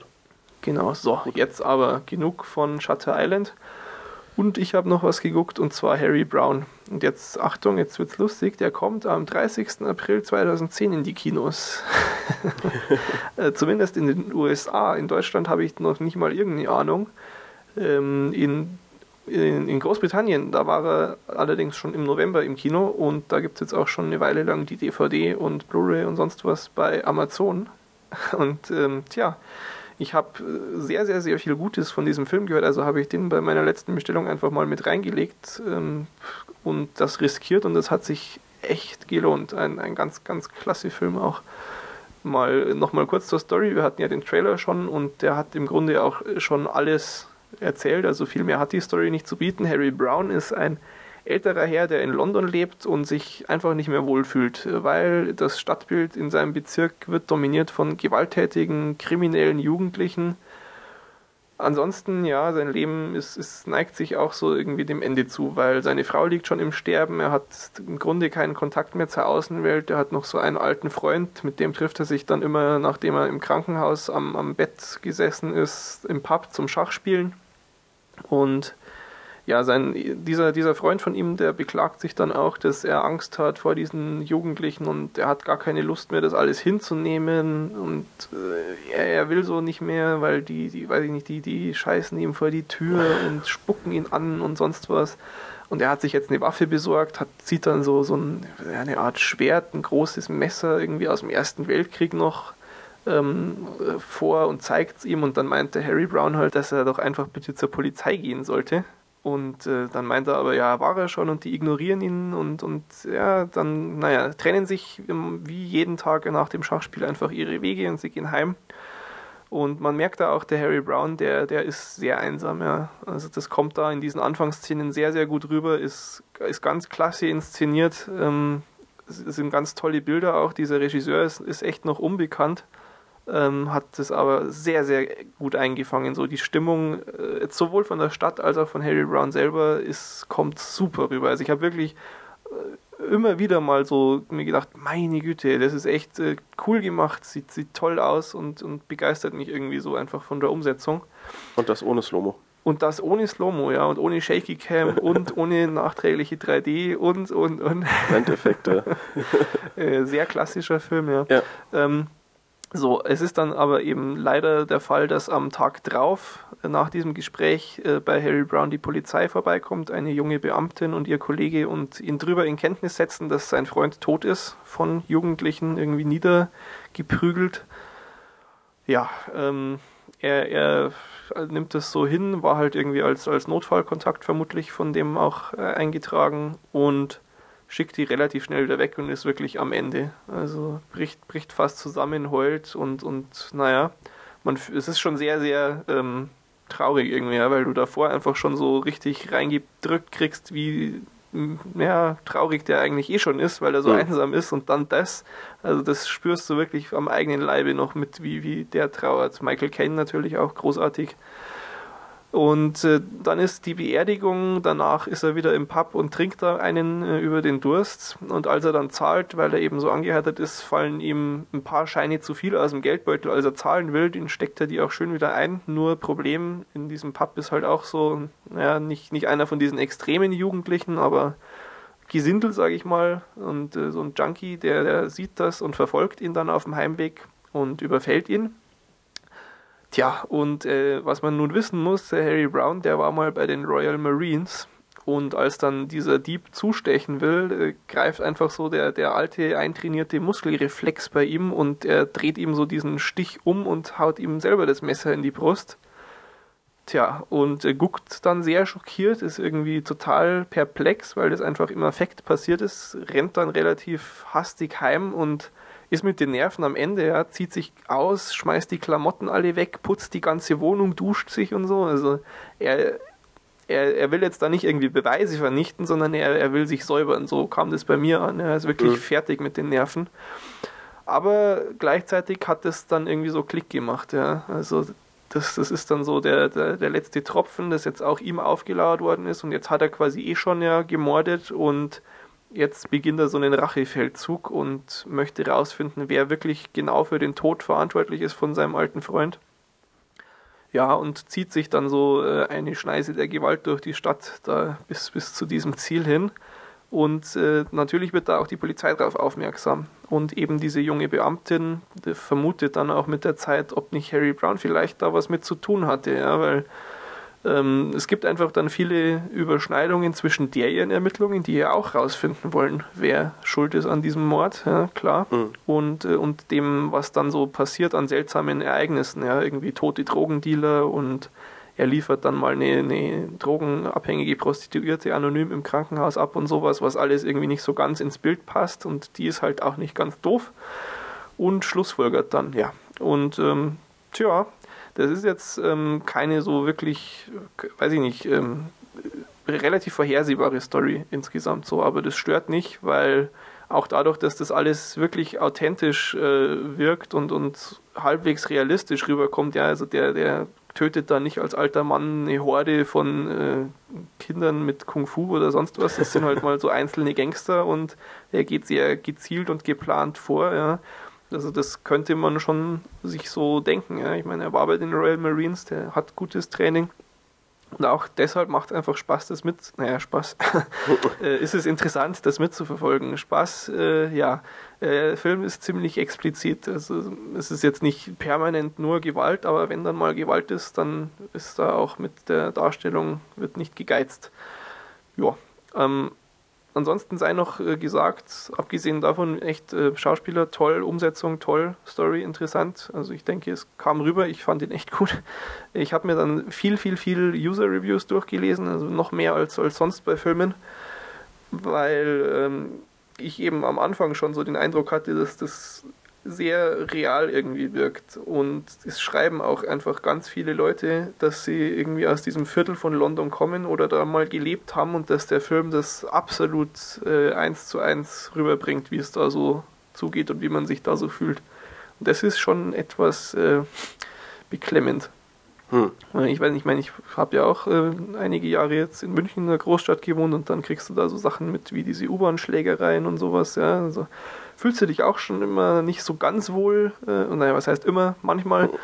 Und ja, ähm, aber das ist schon noch so ein ganz anderes Kaliber. Also der Film geht gleich mal los, indem so auf Handy-Video getrimmte Szene zu sehen ist, wo eben diese Jugendlichen vom Motorrad aus rumfahren und dann erst so eine, eine junge Frau mit ihrem Kinderwagen so umkreisen mit den Motorrädern und die, die, die schreit dann irgendwie schon um Hilfe und dann schießen sie noch in die Luft und dann ist halt nochmal ein Schuss und das war dann irgendwie ein Kopfschuss, mehr oder weniger versehentlich, glaube ich, weil die fahren dann auch sofort weg. Und mhm. das halt alles aus dieser äh, selbst gefilmten Perspektive von einem zweiten Motorrad aus. Also das geht dir eh schon irgendwie äh, zu Kopf, das ist allein weil es so schnell und Perspektivenwechsel und und und. Und dann dieser Kopfschuss und boah, da bist du erstmal perplex, dann hauen die ab und fahren vor einen Laster und zack und schmeißt sie über die Straße. Also das haut gleich erstmal richtig rein. Und dann eben so diese ruhige äh, Stimmung, wo dir der Harry Brown eingeführt wird, äh, ist einfach toll gemacht. Ja. Kann sich großartig entfalten. Und ähm, genau, du kennst ja auch Layer Cake, oder? Hast ja, gesehen, ja, der ähm, der Film, den Matthew Vaughn gemacht hat und der hat jetzt hier mitproduziert. Und so die Ästhetik der Filme, die ähnelt sich schon stellenweise. Aber hm. äh, ein, ein Negativkriterium noch, ähm, um dich ein bisschen abzuschrecken, der Screenwriter jetzt bei Harry Brown war Gary Young. Und weißt du, was der noch geschrieben hat? No? The Tournament. der war ja auch nicht so schlecht. Ja. Mhm die ersten zehn Sekunden lang. Ja, gut, ähm, aber. Nee, also Harry Brown kann ich auch nur sehr, sehr empfehlen. Wie gesagt, keine Ahnung, ob man den hier überhaupt mal noch im Kino sehen kann oder ob sie den dann vielleicht irgendwann auch bei Amazon.de verkaufen, ist aber sein Geld und der kostet eh nicht viel bei, bei Amazon Co. UK absolut wert. Aber ist schon merkwürdig, dass das dann hier irgendwie. Es so ist einfach traurig, ja. Komplett ja. anders vermarktet wird. Naja. Gut, ähm, ansonsten lassen wir die Serien heute auch nochmal aus. Wir hatten ja äh, gesagt, ähm, Serien muss es nicht jedes Mal geben, aber dafür nehmen wir uns auch wirklich die Zeit für eine Serie, wenn wir mal eine besprechen. Klappt ganz gut bislang, finde ich. Ja, ähm, momentan wenig Neues. Ja. Wer trotzdem nochmal einen Tipp möchte, dafür gibt es das Eigenfeedback. Ich habe nämlich jetzt mit Breaking Bad angefangen, das der Henning hier schon vorgestellt hat. Und äh, ich weiß gar nicht, ob er es überhaupt großartig genug beschrieben hat. Das ist absolut genial und ich kann es auch nur jedem empfehlen. Ist ganz, ganz starke Dramaserie, wirklich. Ähm, trotzdem auch gut was zu lachen immer. Perfekter Mix, super geschrieben, super gespielt, äh, hast du alles schon erwähnt. Also ich, ich ganz klasse fand, ähm, es gibt ja dann diese eine Szene, also ganz kurz nochmal, es geht eben um diesen krebskranken Familienvater, der anfängt, Drogen zu verkaufen, damit seine Familie nochmal ein bisschen Kohle hat, wenn er dann weg ist. Ja. Genau, so, und, so ein Erbe ähm, nochmal schaffen. Ja. Äh, dann gibt es eben so eine Szene, als die ganze Familie um, um, den Tisch sitzt, nachdem er eben die Nachricht auch allen gesagt hat und dann sprechen sie so drüber, ähm, also seine Frau organisiert so eine Intervention quasi, weil er will sich nicht helfen lassen, ja, weil er hat ja so diesen geheimen Plan mit den Drogen und mhm. ähm, will einfach keine fremde Hilfe annehmen und sie organisiert eben, dass alle sich versammeln, um ihm zu sagen, hey, es ist okay, wenn man sich helfen lässt. hat sie da so ein, ein Kissen und nur wer das Kissen hat, darf gerade sprechen. und dann ist ja sein Schwager äh, DEA-Agent. Und ja, so ein knallharter, cooler knallharter, typ. cooler Typ und versucht dann halt auch irgendwie, er fühlt sich eh schon nicht wohl in dieser seltsamen Intervention-Umgebung und aber er will halt auch was sagen, will was Gutes tun und dann will er anfangen zu reden und das ist schon irgendwie komisch für ihn und dann muss er noch das Kissen. das sieht so bekloppt aus. Also es ist wirklich sehr, sehr cool. Was ich extrem äh, überraschend äh, fand, wo, wo ich wirklich äh, mal geschockt war, weil normalerweise kriegst du ja von so Filmen und Serien, wirst du in deine Traumwelt hineingesogen mhm. und äh, dann gibt es halt Dinge, die dich da wieder rausreißen können. Äh, entweder ähm, Stromausfall, wie bei dir, ja. ähm, oder Telefonklingel oder ganz schlechte Schauspieler, das war jetzt bei Breaking Bad zum Glück nie der Fall. Aber was mich rausgerissen hatte, ist, es gibt mal in der zweiten Staffel eine Szene, da spricht er mit, mit einer, auch einer, die ihm eigentlich helfen möchte, mit der aber schon länger irgendwie auch Vergangenheit hat und so weiter und so fort. Auf jeden Fall sagt er zu ihr Fuck you. Beziehungsweise theoretisch sagt er Fuck you, weil man hört nur Few. Und es ist jetzt nicht ausgepiepst und es ist auch nicht so, dass er es selber nicht ganz sagt. Er, sagt, beim, beim Dreh hat er auf jeden Fall Fuck gesagt. Aber die haben dann die Lautstärke ab dem F runtergeregelt. Und das ist so. Äh, ich mein, Sie wollen hab, dich doch nur schützen, damit ja, du so ja, böse ja. Worte ich, nicht hörst. Das, das, ist echt seltsam, ja? wie wenn du irgendwie so ein Musikvideo auf, auf MTV dir anguckst. Also, das war krank. schon sehr bizarr. Ich meine, ich habe keine Ahnung, ob das, ob das überall so ist, ob, ob das nur auf den DVDs so ist, ob das bei der Originalausstrahlung auch so war. Keine Ahnung. Ich habe es halt hier jetzt auf DVD geguckt, alles. Hm. Das fand ich extrem befremdlich aber ja. tut der Serie keinen Abbruch, fand ich nur erwähnenswert, weil ich das echt noch nie erlebt habe in der Form.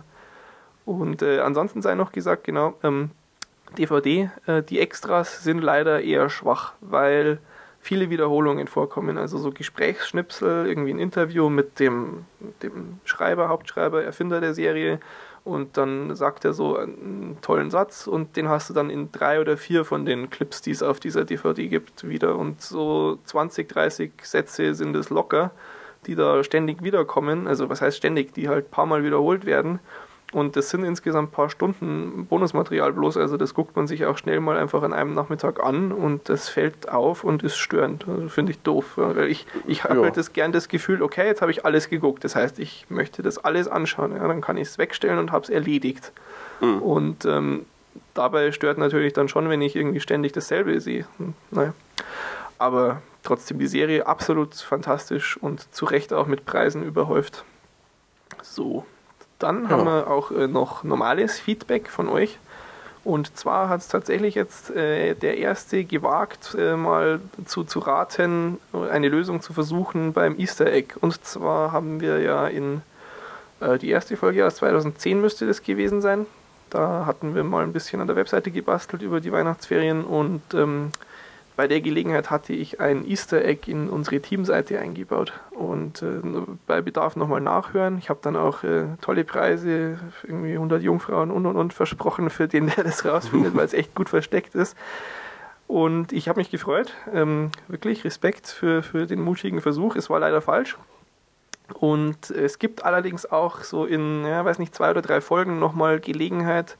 Da, da wird sich inhaltlich anbieten, dass ich noch einen Tipp gebe. Und dann könnt ihr ja nochmal gucken, ob, ob ihr vielleicht auch mal raten wollt. Und wo wir schon bei Easter Eggs sind, ähm, möchte ich auch hier noch ganz kurz ein Dankeschön loswerden an Romulus, der hat äh, gemeldet.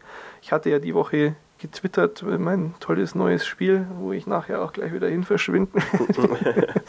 ähm, Just Cause 2. Äh, da, da, da, haben sie eingebaut in die Spielwelt die Insel von Lost zusammen auch mit dem Hedge und so. Also äh, hatte, hatte ich schon gesehen gehabt, aber immer noch nicht, bin immer noch nicht hingeflogen, habe mich aber gefreut. Also danke schön. Gibt es überhaupt so eine, so eine Karte oder so von der Lost-Insel? Ähm, es gibt tatsächlich sehr, sehr, sehr umfangreiche Projekte zur Kartografisierung oder wie man das auch immer nennt. Ich habe ähm, den Eindruck, wenn da irgendwelche Riesenberge auf einmal ja, im Hintergrund ja. auftauchen, äh, so, wo kommen die her? Die waren doch sonst nicht da oder so. Also, mhm, also es gibt da wirklich sehr, sehr ausführliche Projekte, um, um eine möglichst echte Karte zu erstellen. Ich meine, es mhm. kommen ja in der Serie kommen auch ab und zu mal Karten vor. Der, der ja, ben, ben hat mal eine die er, als er dann mit, mit Locke zu Oh, jetzt, jetzt, wird total gespoilert, ne? das ist ja schlimm. Ben, ben hat mal eine. Äh, ähm, und ansonsten ist ja auch die, diese, die nennt sich die Blast Door Map, da wo diese Türen runtergehen ja. und, und dieses Neonlicht kommt. Die ja, Karte gibt es ja auch. Und anhand derer und eben ansonsten Aussagen äh, und, und was man so in der Serie eben sieht, machen sich da einige Leute riesige Arbeit, um eine, eine coole Karte zu machen. Verlinke ich jetzt natürlich mal, wo wir das schon so ausführlich hier thematisieren. ähm, ist schon auch ganz lustig. Genau. Ja, und, das nur am ähm, Rande. Dann haben wir eigentlich zu guter Letzt noch, noch einen Punkt und ich werde diesmal keinen Jingle machen. Ich bin immer noch auf der Suche nach einem möglichst dämlichen Soundeffekt. Ich habe noch nichts gefunden, was doch, ich. Doch, doch, doch, doch. Ich, ich glaube, was. Du fandst was, den gut? Äh, ja, was, also, was hier intern vorgeschlagen dann, wurde, das war schon ganz dann gut. Dann probieren wir das in der Folge auf jeden Fall mal aus. Ich äh, bin also jetzt 16 Sekunden, dauert es, glaube ich, still. Nein, das schneiden wir ja, dann schön rein. Also, es folgt.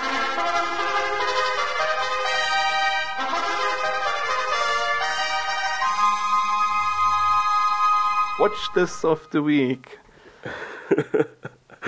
genau, und, und ich bin diese Woche dran und ich habe mir ausgesucht V wie Vendetta. Jawohl, ein geiler Film. Ein, ein geiler Film, der von einem maskierten Freiheitskämpfer handelt, der sich äh, im Kampf gegen den autoritären britischen Staat befindet. Jo, so in einer fiktiven Zukunft. Genau, so eine fiktive noch Zukunft. viel schlimmer. Naja, wobei so viel schlimmer mittlerweile nicht mehr. Ja, das ist, Film ist äh, auch schon man, man wird überall bewacht und darf nichts machen und naja. Äh, sehr, sehr sehenswert. Also ja. wer äh, da noch nicht aktiv war und den nicht gesehen hat, nachholen. Unbedingt nachholen. Unbedingt. Und ja, ja ich meine, ich finde es halt lustig, auch irgendwie, ich habe hier selbst so eine Maske liegen ja. und äh, finde es ganz cool, dass so diese die, die Bedeutung, die die Maske ja im Film selber auch hat, ähm, die jetzt sich in die echte Welt eigentlich übertragen hat, ist, ist eine coole Sache. Und äh, übrigens, wer sich äh, schon immer gefragt hat, also äh, zunächst, der Film ist von den Wachowski ja, Geschwistern und ähm, hinter der Maske versteckt sich niemand geringerer als Agent Smith. Und äh, allein deshalb war ich damals immer schon sehr heiß auf den Film, als sie den gemacht haben.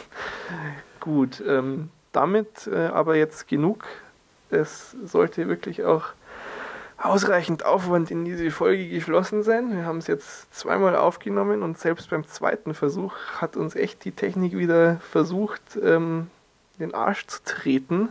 Ja. Furchtbar. Ah, ich kann meine Warnung vom Anfang nur nochmal wiederholen. Also ähm, wir haben, während wir Harry Brown jetzt äh, gemacht hatten, äh, ist mir auf einmal einfach schön GarageBand eingefroren. Super. Und wir haben gedacht, geil, wieder eine Stunde für den Arsch.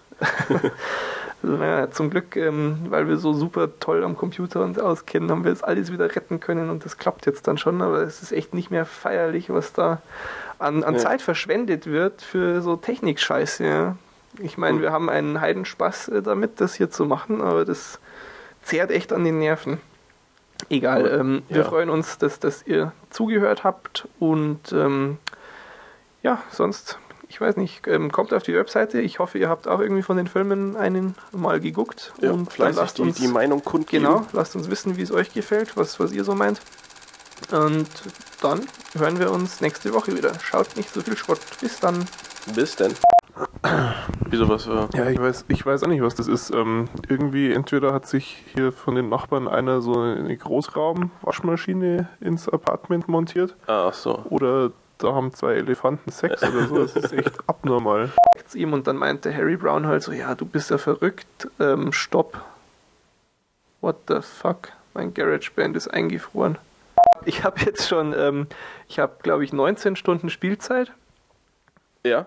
und äh, irgendwie 20 Prozent oder sowas. Also es scheint so, wenn man es wirklich, ich meine, ich, ich bin ja relativ effektiv auch, ja, ich blödel nicht viel rum. Nein, natürlich. Und ähm, also scheint sich so eine 1 zu 1 äh, übertragen zu bilden, wobei es gegen Ende hin schlimmer werden dürfte, wenn du dann noch das letzte von so 2700 Sammelobjekten suchen musst. Auf der Aber, aber wolltest, wolltest du nicht äh, morgen durch sein? Ja, theoretisch. ich glaube, ja, wenn ich es wirklich total drauf angelegt hätte, dann könnte man alle Trophies in der Zeit schaffen. Weil Ach, hab, du bist ja noch so, so Trophy-Hunter, ne? Ja, das, oh, das ist so abartig. Ich meine, ich, ich gucke halt manchmal, wenn ich irgendwie bei einer keine Idee habe, wie ich sie kriegen sollte. Ja. Ich meine, ich, ich mache sie dann schon, versuche schon alle dann zu kriegen, auch klar, wenn ich es schon spiele. Ja. Aber wenn ich dann eben in diese Foren gehe, das, die sind ja so fertig, die Leute. Da gibt es echt, die haben einen Sammelthread, der sich nur damit auseinandersetzt, welche Spiele du mehrfach spielen kannst und die Trophys nochmal kriegen kannst, weil irgendwie, keine Ahnung, zum Beispiel Batman äh, gibt es normal und die Game of the Year Edition. Das ist quasi, du musst dasselbe Spiel, äh, ja, du musst nicht neue Sachen lernen oder so, aber kannst mehr Trophys sammeln. Oh Gott, äh, furchtbar. Ja, aber das ist ja genau das, da hat, da hat Sony äh, ja wieder irgendwie ja, den, den, die richtige Idee Ja, gehabt. klar, perfekt. Um weil halt die machen mehr irgendwelche Kohle. Leute nur mit irgendwelchen digitalen Awards da irgendwie Ja, an so ein Scheißspiel zu binden. ja. Das passt schon, das passt schon. Ja. Nee, Ähm, ja, gut. Ich hätte gedacht, wir, wir sind äh, deutlich länger heute dabei. Ja, die Verzeit, geht- äh, die, die Verzeit geht mittlerweile. ah, das macht der Schlafmangel. Wenig schlafen und am. Abend vorher viel trinken. Das ist Ja, Watch This. genau, so macht man ordentliche Podcasts.